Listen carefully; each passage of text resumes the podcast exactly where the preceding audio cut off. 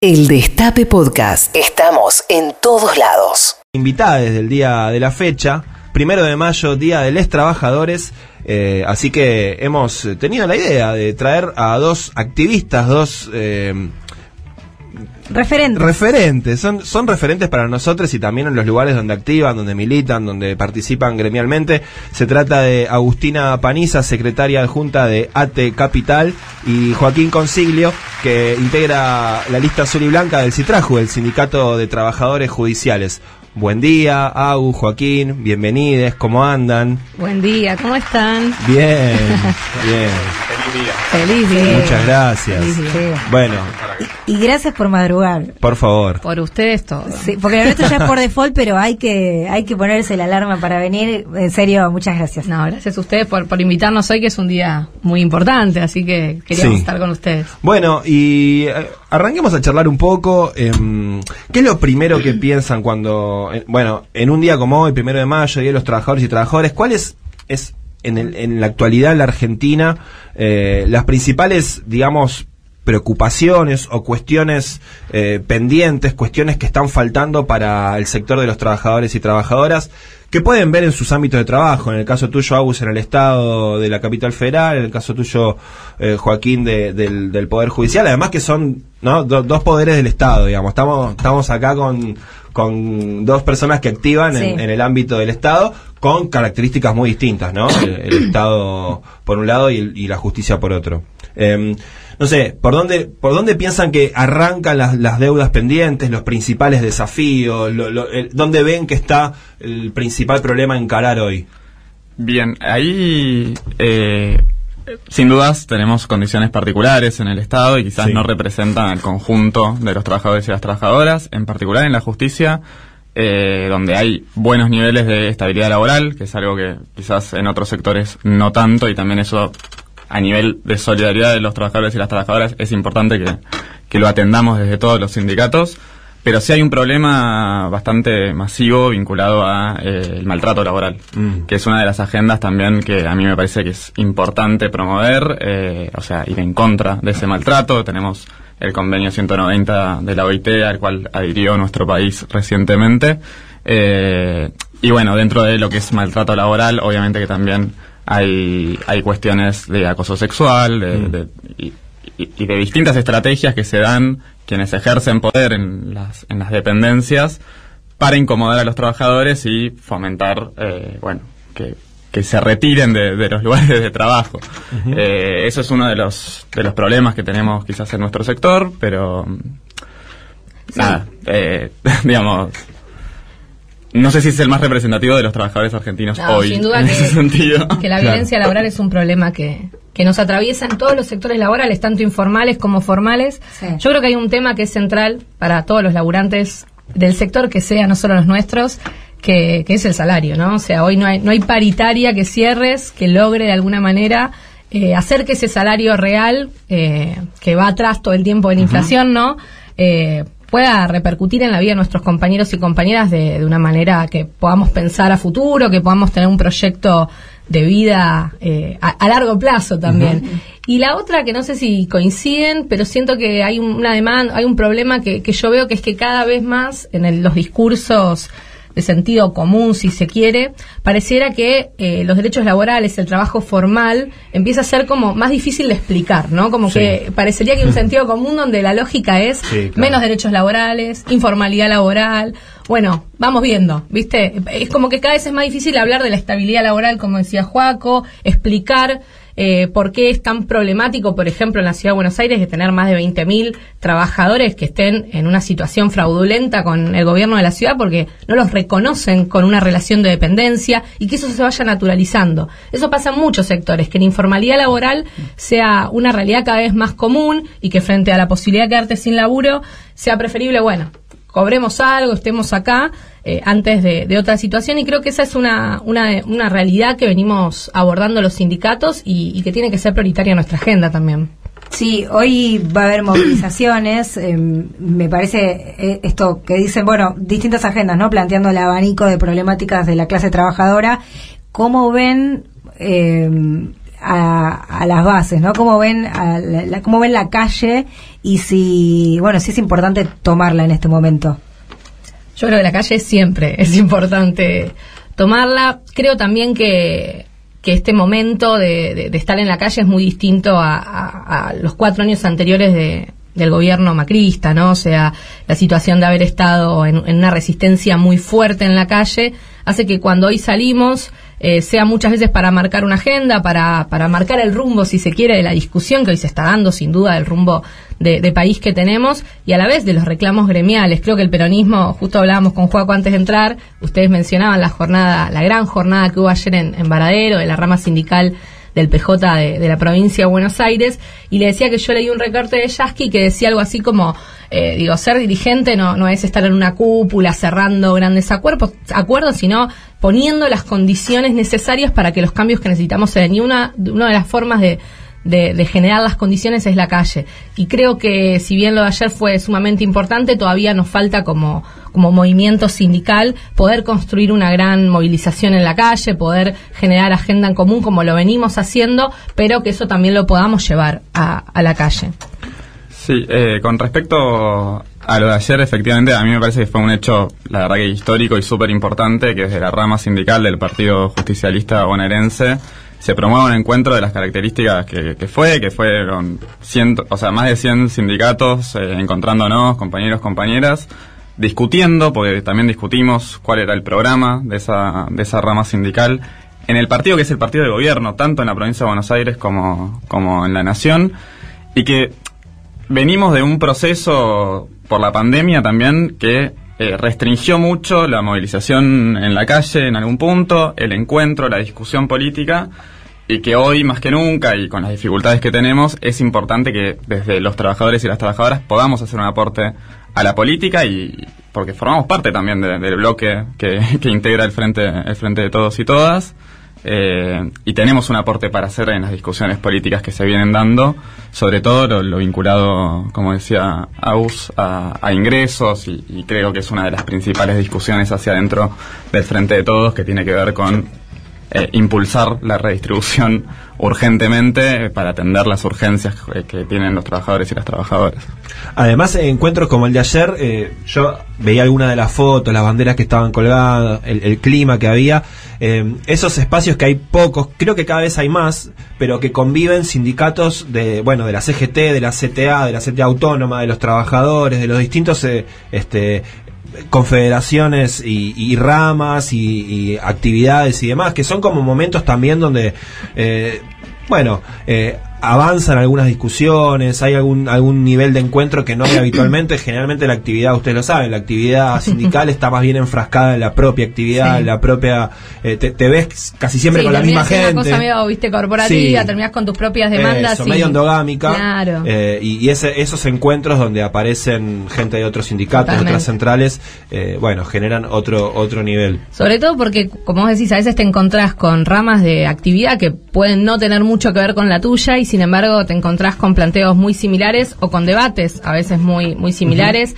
porque creo que, y eso es lo, lo rico, ¿no? Cuando ves la potencia que tenemos como, como clase trabajadora. Justamente porque creo que hay un movimiento por parte de la derecha que que es muy fuerte que tiende justamente a dividir. ¿En qué sentido? Digo, estamos, antes había, ¿no? Una rama fuerte, vos tenías un laburo tal vez para toda tu vida que era siempre el mismo. Sí. Eh, en este momento cada vez tenemos más diversidad de, de- de tareas, incluso en, la- en una misma rama de actividad en el Estado. Por darte un ejemplo, tenés distintas modalidades de contratación, distintos tipos de programas, y hay una tendencia a querer agruparse según eso solamente y no ver la totalidad de, las complejidades. Por eso, cada acción que hacemos eh, de unidad, cada acción que hacemos para fortalecer a otros sindicatos, que se nos da un poco como, no sé si naturalmente, pero este ejercicio de solidaridad lo tenemos mucho en el sindicalismo, eh, es una afrenta contra, contra la derecha, ¿no? Es un hecho político en sí mismo. Y, y también esto que decíamos, ¿no? Hablaba hace un rato de salario. Bueno, muchas veces los compañeros eh, lo que ven es el aumento concreto, pero no da lo mismo tener, eh, ser parte de un movimiento sindical y de un movimiento político que entiende que el salario no es un gasto más, no es un costo, sino que entiende que el salario es una vía para el desarrollo de nuestro país. Y eso es un poco también lo que se pone en valor cuando construimos, eh, ¿no? Dentro del Frente de Todos, dentro del PJ, no da lo mismo cualquier gobierno, no da lo mismo cualquier postura política y no siempre está tan claro en el sindicalismo eso, por eso me parece que la actividad de ayer pone en valor eh, nuestra identidad también y, que tenemos todo para aportar en ese sentido. Eh, recién eh, contaba Juan los procesamientos a exfuncionarios de Vidal y agentes de inteligencia por la, mesa judicial bonaerense que tuvo como eje central perseguir a compañeros y compañeras sindicalistas. Obviamente no es casual, a, nadie nos sorprende eso, pero ¿cómo, cómo ven eh, cómo ven eso? Porque ustedes le ponen el cuerpo a la tarea sindical, que es un montón. ¿Cómo, ¿Cómo vivieron, cómo vieron esa persecución? Este caso puntual y en general, cuando los gobiernos neoliberales, cuando los gobiernos de, de expresión eh, contra el pueblo persiguen a, a los trabajadores y organizados. Eh, hay siempre los trabajadores y las trabajadoras algún tipo de persecución ahí por parte, eh, bueno, del capital, de, Sí. de los empresarios y demás. En este caso eh, hay dos elementos quizás, no sé si novedosos, pero alarmantes desde el punto de vista de la democracia, que es que eh, había una mesa con representantes del Estado, del gobierno, eh, que se sentaban con empresarios para unificar esa persecución y además con la participación de la justicia y de, de servicios de inteligencia. Con lo cual que cuando ya interviene el conjunto del Estado en esa persecución, estamos hablando de, de otros niveles y sobre todo de... Ya, ya no es el conflicto capital-trabajo, sino que es ocupar el Estado para perseguir a los trabajadores y a las trabajadoras, eh, que bueno, nos recuerda también a los momentos más nefastos de nuestro país porque justamente eh, utilizar esas herramientas a favor de, no solamente a favor de los empresarios, digamos, sino eh, en- con tintes persecutorios, restringe la, la democracia, eh, restringe la actividad sindical y lleva un poco más allá los discursos que venía mencionando Aus, esos discursos antisindicales los lleva más allá a una cuestión incluso de criminalización.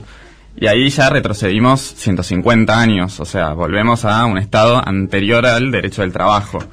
Eh, tenemos que reivindicar, la verdad que el sindicalismo, y me parece que para la juventud el mejor lugar, eh, si, si sos trabajador, sos trabajadora, es el sindicalismo, es la participación, y que el sindicalismo se pone en valor participando, eh, afiliándote, si sos eh, un trabajador o una trabajadora, por más que tu modalidad de trabajo sea sea la que sea, quizás hay mucho monotributo y distintas formas que esconden una relación laboral.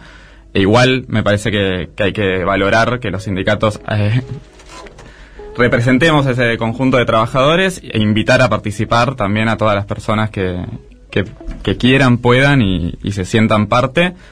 Por eso, porque se fortalece el sindicalismo en la medida en que participemos y que apostemos a, a la existencia de los trabajadores organizados y, y a una mejor posición en todos los en todos los aspectos. Y una cosita más que quería decir con esto es que la herencia de eso también es un bloque político que está muy consolidado del otro lado. O sea, el PRO sigue actuando, las personas esas, si bien están ahora procesadas, eh, siguen siendo parte del mismo espacio político y hoy lo tenemos enfrente.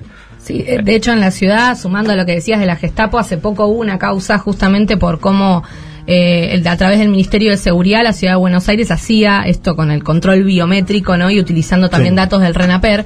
Y quería agregar que también hay dirigentes sindicales que están presentándose en la causa, entre ellos compañeros y compañeras de, de Capital, que hemos detectado que estábamos, de, no en mi caso, pero sí otros compañeros, por ejemplo nuestro referente eh, el Tano Catalano y otros compañeros de la conducción, que estamos viendo quiénes más estaban eh, en esas listas, eh, por lo cual no hay que verlo como un hecho aislado, no hay que verlo como una cuestión que sucedió antes, sino que también está sucediendo en la ciudad de Buenos Aires esta, esta realidad y quería aportar Sí. a eso. No, sí, pienso en el gremio de prensa también, nuestra federación intervenida por la justicia con una decisión judicial. Es algo, está bueno lo que dicen porque no es algo que sucedió en aquella mesa judicial, en esa reunión en el Banco Provincia, sino que está en el entretejido. Bueno, y si nos vamos más grande, en, en el Loafer, ¿no? En, en algo mucho más grande, pero bueno, está, está ahí en el gen de, de quienes quieren destruir a la- al movimiento organizado. Sí, y pensaba también cuando escuchaba a Joaquín hablar de los contratos, del monotributo, pensaba en el Estado también, que es uno de los grandes precarizadores en ese sentido. Es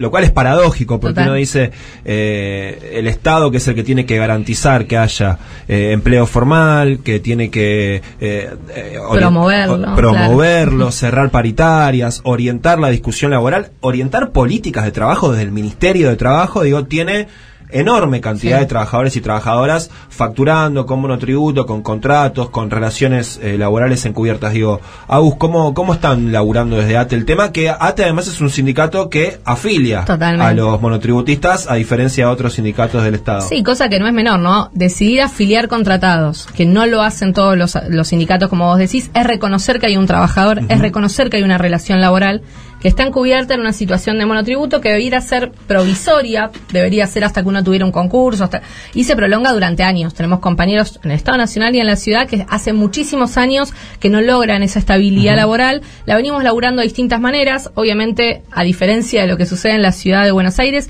en el ámbito nacional hay mesas de negociación abiertas que nos permiten trabajar estos temas y uno de los puntos que hemos llevado a la paritaria tiene que ver con que ese pase a planta se dé a través de un acuerdo paritario que avance. No podemos volver a tener compañeros, eh, digo, de cara a, a lo que pueda pasar en el 2023, que queremos y estamos haciendo todo para que siga habiendo gobiernos nacionales y populares, pero ante una posible llegada de la derecha necesitamos que todos los trabajadores del Estado estén en la planta. No podemos volver a sufrir la misma situación que pasó en el gobierno de Macri y este tipo de cuestiones que las ponemos de manifiesto. En el caso de la ciudad lo hacemos en movilizaciones, lo hacemos de otra manera porque esas negociaciones son menos, ¿no? menos viables. Eh, hay que poner manifiesto algo que a veces sucede, que es que cuando uno, nosotros tenemos la particularidad de que nuestro empleador es el mismo eh, por el cual también militamos, no por el cual también acompañamos, y que cuando los sindicatos y los trabajadores hacemos este tipo de planteos, tienen que ser tomados como una manera de mejorar nuestro gobierno y sobre todo para que ese proyecto de país que tenemos sea viable. Si no tenemos trabajadores y trabajadoras del Estado con derechos, con salarios dignos y con una carrera administrativa fortalecida, eh, les voy adelantando que es muy difícil llevar adelante el proyecto de país que todos soñamos. Vos dijiste algo, Joaco, que me, me quedé agarrada, la palabra juventud. Ustedes dos, notoriamente, veintiúltimos y treinta y pocos ¿Cuántos años tienen? Díganos. Yo 33, ya no tan joven, Bueno, pero bueno. sí. Yo 28. Para el ámbito sindical sos muy joven, digamos. 33 Sí. Agus y Juaco. 28. Bueno, Bueno, sí, son los dos re jóvenes. sí. Son re jóvenes. Eh, ¿qué, quiero poner, un- quiero hacer un doble clic ahí porque ha- hay eh, la, la juventud organizada tiene sus particularidades. ¿Cómo ven a los nuevos trabajadores y trabajadoras en un contexto en el que el empleo joven eh, o el desempleo joven es enorme y duplica y triplica en algunos casos el, el empleo general, promedio? Sí, ahí es lo que vos decís, ¿no? En las peores tasas de empleo siempre tenemos mayoría de jóvenes, de mujeres también. y, mm, y nosotros justo tenemos la particularidad de estar en dos, dos sindicatos que, que tienen un promedio de edad eh, bastante distinto al de muchos sindicatos. Creo que eso es un avance del movimiento eh, sindical que entendió que necesitamos, por esto que estamos diciendo, ¿no? Si somos mayoría, en las peores tasas de, de desempleo, de informalidad laboral, de precarización laboral, necesitamos tomar esa agenda y no podemos hacerla sin nosotros, ¿no? Durante mucho tiempo la- las juventudes sindicales eran espacios donde vos te formabas para en algún futuro ser dirigente sindical y lo que hoy está sucediendo es que somos protagonistas, somos parte de las decisiones de- del día a día, que es como, como nos entendemos, nuestros dirigentes históricos también eran muy jóvenes cuando, ¿no? Pienso en Tosco, pienso en Germán Abdala, digo, había eh, una dirigencia muy joven, hoy los vemos, viste, en las fotos viejas y parece que eran mucho más grandes de lo que realmente eran. Eh, y también creo que hay un aporte que podemos hacer como juventud. Hace poco una compañera me, me- hizo como una imagen que yo me pareció muy, muy linda, que hablaba de, de cómo el abejorro tiene esa capacidad de, si uno ve las reglas de la, de la aeronáutica, ¿no? Como no, no, de la, no podría volar directamente. Y sin embargo, eh, rompiendo todas las leyes, eh, realmente lo puede hacer. Y ella me decía algo así como, es porque si yo los veo a ustedes como jóvenes en el sindicato, eh, ustedes tenían todo para no volar y sin embargo lo hicieron, porque nadie les dijo que no y porque ustedes nunca se creyeron esos no. Y creo que en la juventud hay una, hay una capacidad transformadora de rebeldía que la tenemos que poner en juego y también hacerla viable para otros y otras que vienen de- después de nosotros. Eso de no creer los, los no, no decírselos a ningún compañero y realmente eh, eso es lo que nos permite ir corriendo los límites de lo posible, incluso en el sindicalismo, donde vamos logrando algunas cuestiones que muchos nos decían, esto no se va a poder transformar nunca, esto es así, quería aprenderlo porque esto va a ser así siempre y sin embargo, quienes vamos llegando vamos irrumpiendo y corriendo esos, esos márgenes que nos fueron poniendo y me parece que, que hay algo de la juventud que, que aporta en el sindicalismo y que tenemos que seguir afiliando, como dice Juaco, para hacer muchos más y muchas más. Eh, ah, sí, dale, dale. Ahí decía esto de esto esto pasa siempre como como idea que muchas veces rige algunas estructuras Eh, y también pasa que el trabajador o la trabajadora joven que se incorpora al trabajo no se encuentra con las mismas condiciones de siempre, digamos. Como, también ahí hay una cuestión de mucha incorporación al trabajo bajo formas precarias y también quería hacer una mención de que en la justicia, si bien se la ve desde afuera como, eh, no sé, un lugar con muchísima estabilidad, también hay trabajo precario y muchas veces es el lugar de ingreso y muchas veces se replica durante años y es trabajo permanente que se precariza en la forma. Eh, y además nosotros en la justicia no tenemos negociación colectiva y eso sí es gravísimo. Por ahí cuando Agus mencionaba eh, en qué momento se discuten las contrataciones precarias, sin duda es el momento de la negociación colectiva, sin duda es la paritaria, sin duda es eh, el diálogo social con los empleadores y con los distintos actores. Y la justicia es el único sector, eh, salvando Fuerzas Armadas y Fuerzas de Seguridad, que no tiene un ámbito de negociación colectiva, que también lo, quería mencionar. Pero bueno, eh, trabajadores jóvenes, me parece que también hay una agenda con el tema de la precarización. La precarización no es solamente tener un contrato que no es laboral, de, servicios, lo que sea, porque también eso impacta en no acceder a los derechos del convenio colectivo, no acceder a las licencias, no acceder a un salario digno. Si hay una, si hay un problema de ingresos hoy en el país, también tiene que ver con que el trabajo que se fue recuperando en el último tiempo mayoritariamente fue eh, en esas formas no laborales de contratación. ¿Y cómo, cómo ves vos, cómo, cómo ve el Citraju la discusión sobre la justicia? Porque, mm, bueno, es un tema súper enorme, te, lo estoy tirando cuando tenemos que estar cerrando el bloque, pero la verdad que no lo podemos cerrar sin, sin conversarlo un poquito. Digo, los jueces tienen una enorme relevancia en la vida cotidiana de la población, desde lo más chiquito, cuestiones de familia, cuestiones eh, de, de empresa, de trabajo, hasta cuestiones políticas a nivel federal, es muy importantes. Eh, al mismo tiempo son un sector de la sociedad que, digamos, nadie vota, eh, mm. que no, está sometido al voto popular como si los otros poderes del Estado. Eh, ¿Cómo lo ven ustedes? La discusión sobre la justicia ahora está sobre arriba de la mesa todo el tema del Consejo de la Magistratura, el rol político, claro, que está teniendo la Corte Suprema. ¿Qué, qué piensan? Pensamos muchas cosas sobre la justicia y todo el tiempo. en particular, quería hacer referencia a esto que decías de eh, no es democrático porque no tiene voto eh, el juez o la jueza que, que, ejerza el lugar, pero también yo digo que no es democrático porque no hay ámbito de negociación colectiva, porque eh, el hecho de dialogar con los trabajadores es un ámbito de democracia, es un ámbito también de, de poner posiciones que muchas veces son encontradas y buscar acuerdos. Y ese ámbito tampoco existe en la justicia, que nosotros desde el Sindicato de Trabajadores Judiciales pensamos que, que es necesario también para democratizar hacia adentro la justicia. En su momento, y me parece que fue el momento en que se puso de relieve el rol político que tiene la justicia, fue eh, en el segundo gobierno de Cristina y entre, sobre todo, 2012-2013, cuando la justicia formó parte de la oposición política porque empezó a eh, limitar el avance en algunos derechos 2013 se impulsaron algunas leyes de democratización, que fueron leyes que desde el Congreso intentaron democratizar la justicia y que encontraron una eh, también una oposición desmesurada por parte de la corporación judicial. Eh, y ahí también pensamos desde el sindicato que tenemos un rol como sindicato y como trabajadores para eh, impulsar una democratización hacia adentro del Poder Judicial.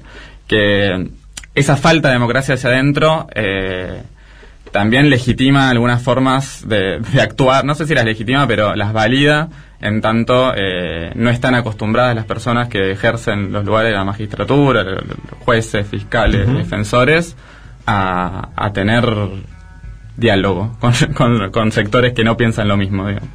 Eh, bueno, esta semana le dieron la, la personería al Citraju importante. Un sí, un, importante reconocimiento. Teníamos ganas de que vengan ambos, por supuesto, pero también que haya un, que, que esté acá Citraju sentado por por esto y por todo esto que están diciendo, por la democratización en este caso de la justicia porteña con la personería, pero de todo el, de todo el poder judicial.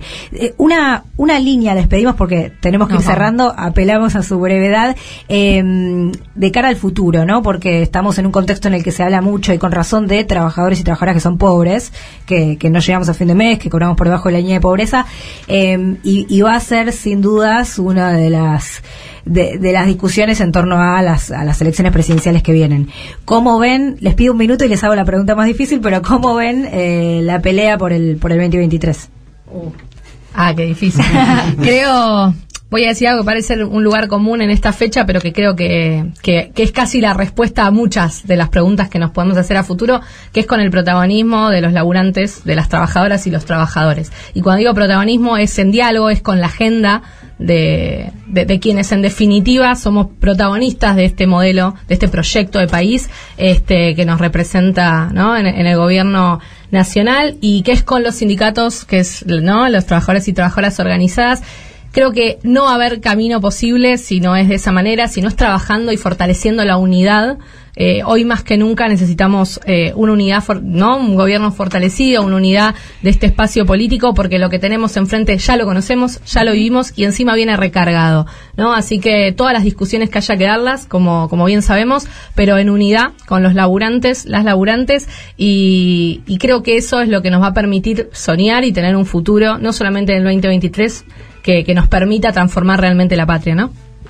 Coincido plenamente con Agus y también vuelvo a reivindicar lo que pasó ayer en el PJ bonaerense porque me parece necesario que los trabajadores y las trabajadoras tengamos eh, incidencia en la política del gobierno y que el gobierno y el Frente de Todos se haga eco de los programas y de, y de los reclamos que tenemos desde los sindicatos, porque es hoy cuando hay que defender esos reclamos y llevar adelante las políticas que sean necesarias para recuperar ingresos, para distribuir y para que el crecimiento que tiene Argentina, porque hoy Argentina crece, también esto hay que decirlo, digamos, hubo un esfuerzo del, del Frente de Todos y del gobierno, o sea, del Frente de Todos en el gobierno para defender el empleo y para defender la actividad económica. Hoy eh, tenemos que dar la discusión sobre, sobre los ingresos y la tenemos que dar hoy pensando hoy en la realidad de los trabajadores. Previo a pensar 2023, previo a pensar candidaturas o, o cualquier cosa, me parece que, es sano que hoy se den estas discusiones y que, y que desde los trabajadores también tenemos que, ser la, la masa que promueva eh, ese tipo de, de políticas. Muy bien, Joaquín Consiglio, candidato a secretario de, organizado- de, de organización, bien digo, de la lista azul y blanca del Citraju, Agustina Paniza, secretaria adjunta de AT Capital. Muchas gracias por haber estado en el hecho Gracias maldito. El Destape Podcast. Estamos en todos lados. El Destape Podcast.